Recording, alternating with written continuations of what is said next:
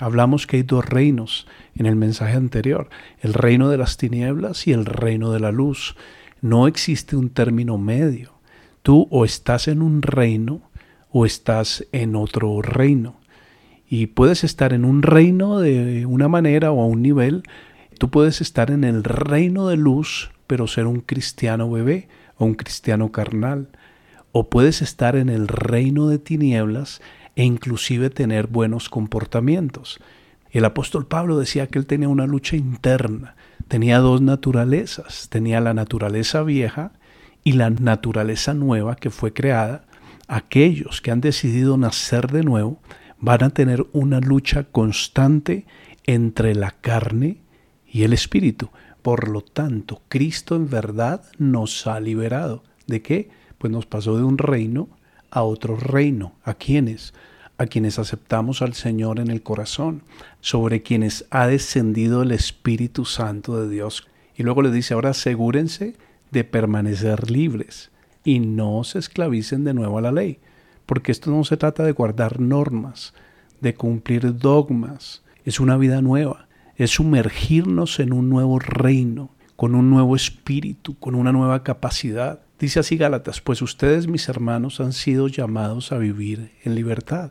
No son normas, no tiene que ver con no hagas, con no toques, con no mires. Dice la Biblia que Él me redimió, me hizo nacer de nuevo, pero no usen esa libertad para satisfacer los deseos de la naturaleza pecaminosa. Fíjense ustedes, el secreto es, tenemos dos naturalezas, una que es pecaminosa y otra que fue creada en el mismo instante que nacemos de nuevo. Esta es la columna vertebral del mensaje, para que dejes de seguirte esforzando con tus propias fuerzas para hacer lo correcto o para agradar a Dios o para ser libre de la culpa o de los desaciertos en tu vida.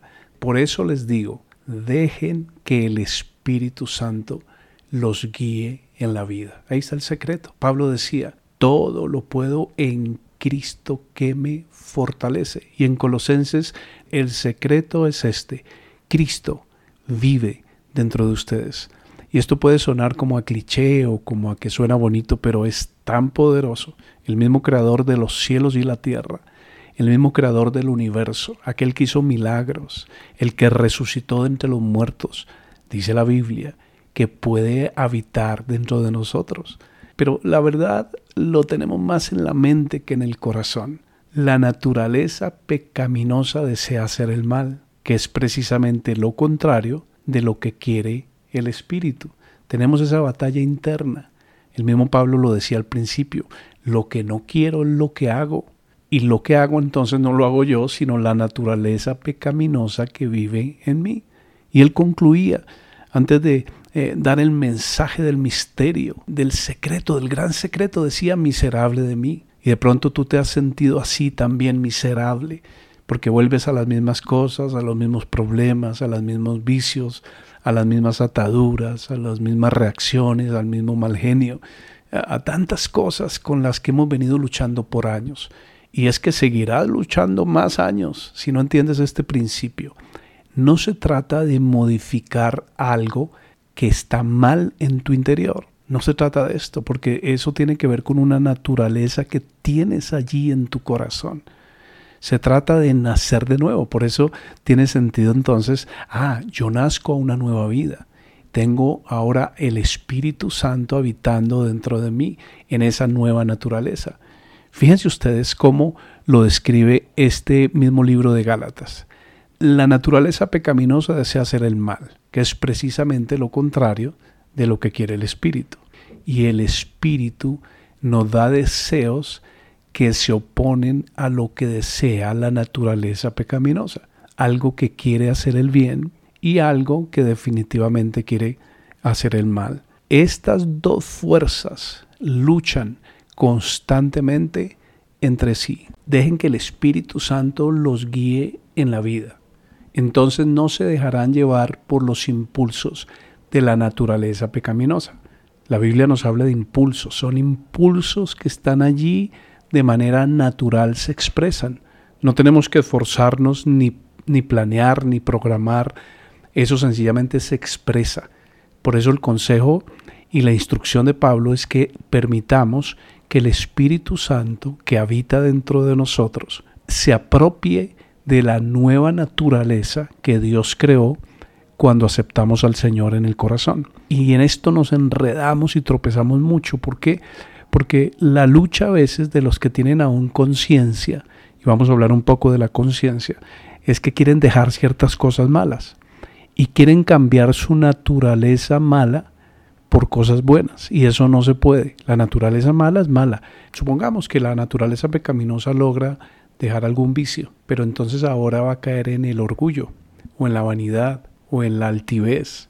Cuando ustedes siguen los deseos de la naturaleza pecaminosa, los resultados son más que claros y comienza con la inmoralidad sexual, no solamente de actos, sino de pensamientos, pasiones sensuales, idolatría, hostilidad, peleas, celos, arrebato de furia, ambición egoísta, discordias, divisiones, envidia, etc. La lista es interminable, pero ese es el fruto justamente de la naturaleza caída. Por eso es una batalla perdida y por eso no podemos nosotros pretender cambiar algo que en última no se puede cambiar. Puede que medio lo mejores o medio lo maquilles, pero eso está ahí dentro de ti. La Biblia nos enseña es la clase de fruto que el Espíritu Santo, y por eso quiero enfatizar acá, es el Espíritu Santo produce en nuestra vida amor, alegría, paz, paciencia, gentileza, bondad, fidelidad, humildad y control propio. No existen leyes contra estas cosas. Por eso a veces decimos, esa persona ya tiene la conciencia cauterizada, porque ya pasó los límites. Y Dios creó al hombre con virtudes y libertad, pero el hombre decidió por su propia voluntad apartarse de Dios. Dios hizo las cosas que podemos ver y las que no podemos ver. Y es que cuando no estamos en el reino correcto hay cosas que simplemente no podemos ver. Dice la Biblia que el hombre natural no entiende las cosas que son de Dios porque para él son locura y no las puede entender. Porque solo se puede tener discernimiento o entendimiento sobre ellas con una, un nacimiento espiritual. Solamente el Espíritu Santo te puede habilitar para entender ciertas cosas que pertenecen a otro reino. Por otra parte, hay algo que puede pasar siendo parte nosotros del nuevo reino. Y es que hayamos nacido nuevo, pero aún no comprendamos este secreto. ¿Por qué? Porque nos sigue gobernando la vieja naturaleza, que ahí está, todavía está ahí. Nosotros podemos dominarla, porque tenemos al Espíritu Santo dentro de nosotros. Entonces, en resumen, hay tres tipos de personas en el mundo. Entonces hemos hablado de dos reinos y de dos naturalezas. Está la persona natural, que obviamente está en el reino de las tinieblas y tiene oscuridad, inclusive puede ser una buena persona, como lo llamamos, entre comillas, pero sigue teniendo su naturaleza caída. La conciencia es la que guía a esta persona y le muestra lo bueno, le muestra lo malo, y esta persona decide si sigue lo bueno o si sigue lo malo, pero tiene la tendencia a hacer algo incorrecto en su vida, así sea oculto. Y esta persona solo tiene una naturaleza, que es la naturaleza con la que nació, la naturaleza humana, la naturaleza caída. Esta persona tiene una característica y es que nace una vez y muere dos veces. Muere físicamente y muere espiritualmente. También hablamos de la persona carnal o del cristiano carnal o del cristiano bebé. Todo eso es sinónimo que ha nacido dos veces, es decir, ha tenido su nacimiento físico normal como cualquier ser humano, pero también ha tenido un nuevo nacimiento. Y es una persona que tiene características diferentes al hombre natural. Y es que el cristiano carnal ha nacido dos veces y va a morir una sola vez. Tiene el nacimiento físico y el nacimiento espiritual. Por lo tanto, solamente va a tener una muerte física, más no una muerte espiritual. Sin embargo, es una persona que se caracteriza porque se parece mucho al hombre natural, porque vive aún en su vieja naturaleza. Estas personas no la están pasando nada bien, porque teniendo todo el poder y toda la capacidad para vivir vidas espirituales y llenas de paz, de gozo, de propósito, de libertad, viven como si aún fueran personas naturales, viven como si fueran mm, personas que todavía no han nacido de nuevo. Pablo lo dice así, amados hermanos, cuando estuve con ustedes, no pude hablarles como lo haría con personas espirituales. Y ya menciona el tercer tipo de persona, que es del que vamos a hablar a continuación, que son las personas espirituales. Pero les dice, tuve que hablarles como si pertenecieran a este mundo o como si fueran personas naturales o también como si fueran niños en Cristo, lo que hemos venido hablando, como si fueran hombres carnales o bebés en el Señor que han nacido de nuevo pero que no han tenido un verdadero crecimiento espiritual. Y les dice, tuve que alimentarlos con leche, no con alimento sólido, porque no estaban preparados para algo más sustancioso. Se quedaron bebés y está bien ser bebés un tiempo. Si tú recién estás conociendo este camino, y has aceptado a Cristo y estás en un proceso de crecimiento normal. Pero si pasan los años y pasa el tiempo y seguimos aún en lo mismo, pues hay una enfermedad, algo no está bien. Y aún no están preparados porque todavía están bajo el control de su naturaleza pecaminosa. Y ahí están las dos naturalezas, la naturaleza pecaminosa y el nuevo hombre que fue creado según Dios. Ustedes tienen celos uno de otros, se pelean entre sí, etcétera. Y por eso eh, Él les está hablando, Pablo les está hablando como si fueran carnales, niños en Cristo, eh, gente que no tiene visión, que no tiene sueños, que no tiene propósitos, o si los tienen, los tienen apartados de Dios. Y por eso es que en este secreto profundo que estamos hablando hoy, no hablamos de religión. Yo no estoy hablando ni de cristianismo, ni de judaísmo, ni de catolicismo, ninguna otra religión que pueda existir. Hay cientos, hay miles de religiones. Y les estoy hablando de una persona real, una persona que cambia, que transforma, que trae gozo, que trae propósito, que trae nuevos sueños, una nueva visión de vida, que te da el control total, que genera una paz que surge de adentro hacia afuera y no al revés. De ese Jesucristo estamos hablando y tal vez tú seas un cristiano carnal, o tal vez seas un hombre natural, o quizás seas un hombre espiritual. Nos sobra que recordemos todo lo que tenemos, todos los privilegios que Dios nos permite tener al ser hijos de Dios. Por eso no hablamos de religión, hablamos de una persona, que es Jesucristo. Y Pablo dice así, mi antiguo yo, o mi vieja naturaleza, o mi hombre carnal, ha sido crucificado con Cristo. ¿Qué significa esto? Para entenderlo, porque a veces escuchamos que yo debo ser crucificado y que debo crucificar mi carne con mis pasiones y mis deseos. Hay una manera sencilla para entenderlo. Y es esto, cuando la voluntad de Dios y tu voluntad se cruzan y tú eliges bajo el poder del Espíritu Santo seguir la voluntad de Dios, ahí estás crucificando tu carne con tus pasiones y con tus deseos. Dice, ya no vivo yo, sino que Cristo vive en mí. Y aquí está el centro de este mensaje, lo que hemos venido hablando en tres capítulos. Hoy lo resumimos como el apóstol Pablo lo resumió, y es que es Cristo viviendo con toda su plenitud dentro de Pablo. No hay otra manera para que podamos avanzar realmente en la vida y que todo tu ser, cuerpo, alma y espíritu crezcan, avancen, se fortalezcan, que tú estés pleno.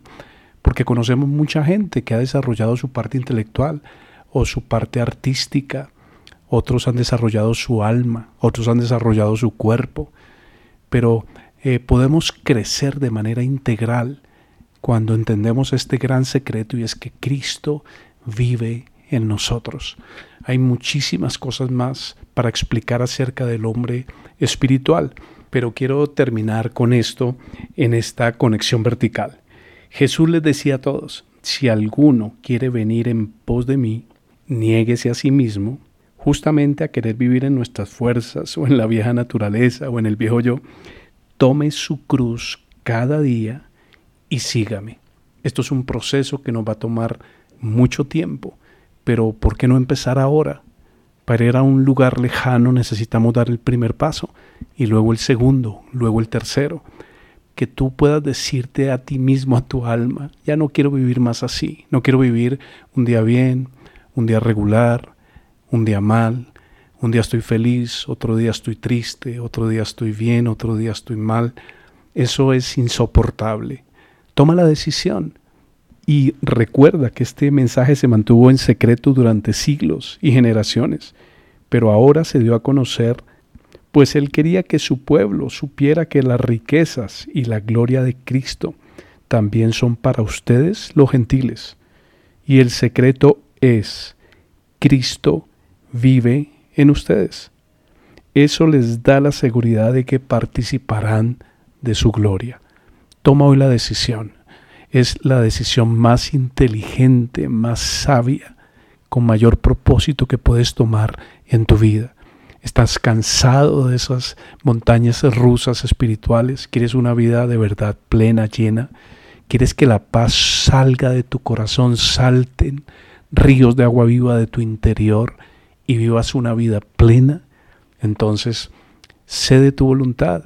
A veces luchamos con esto y nos autosaboteamos y el mejor camino es este. Por eso Pablo les decía encarecidamente que entregaran sus corazones al Señor. Hagamos una oración. Padre, gracias te damos por esta conexión vertical. Hemos hablado del hombre natural, del hombre carnal, del hombre espiritual. Hay muchísimo más en tu palabra acerca de estos temas. Pero con esta introducción y este mensaje, yo pido que toques a aquellas personas que de pronto ya nacieron de nuevo, pero están viviendo vidas carnales, vidas que reaccionan todavía, vidas tristes, con altibajos espirituales, con reacciones de la carne o de su vieja naturaleza o del viejo yo. Danos la oportunidad de entender este gran secreto del apóstol Pablo, apropiarnos y vivir esas vidas llenas de plenitud, de gozo, de avanzada, de sueños cumplidos en Dios, de no perder la paz a pesar de las dificultades que podamos experimentar y que tú te sientes en el trono de nuestro corazón. Te entregamos el timón de nuestras vidas y te damos gracias. En el nombre de Jesús. Amén.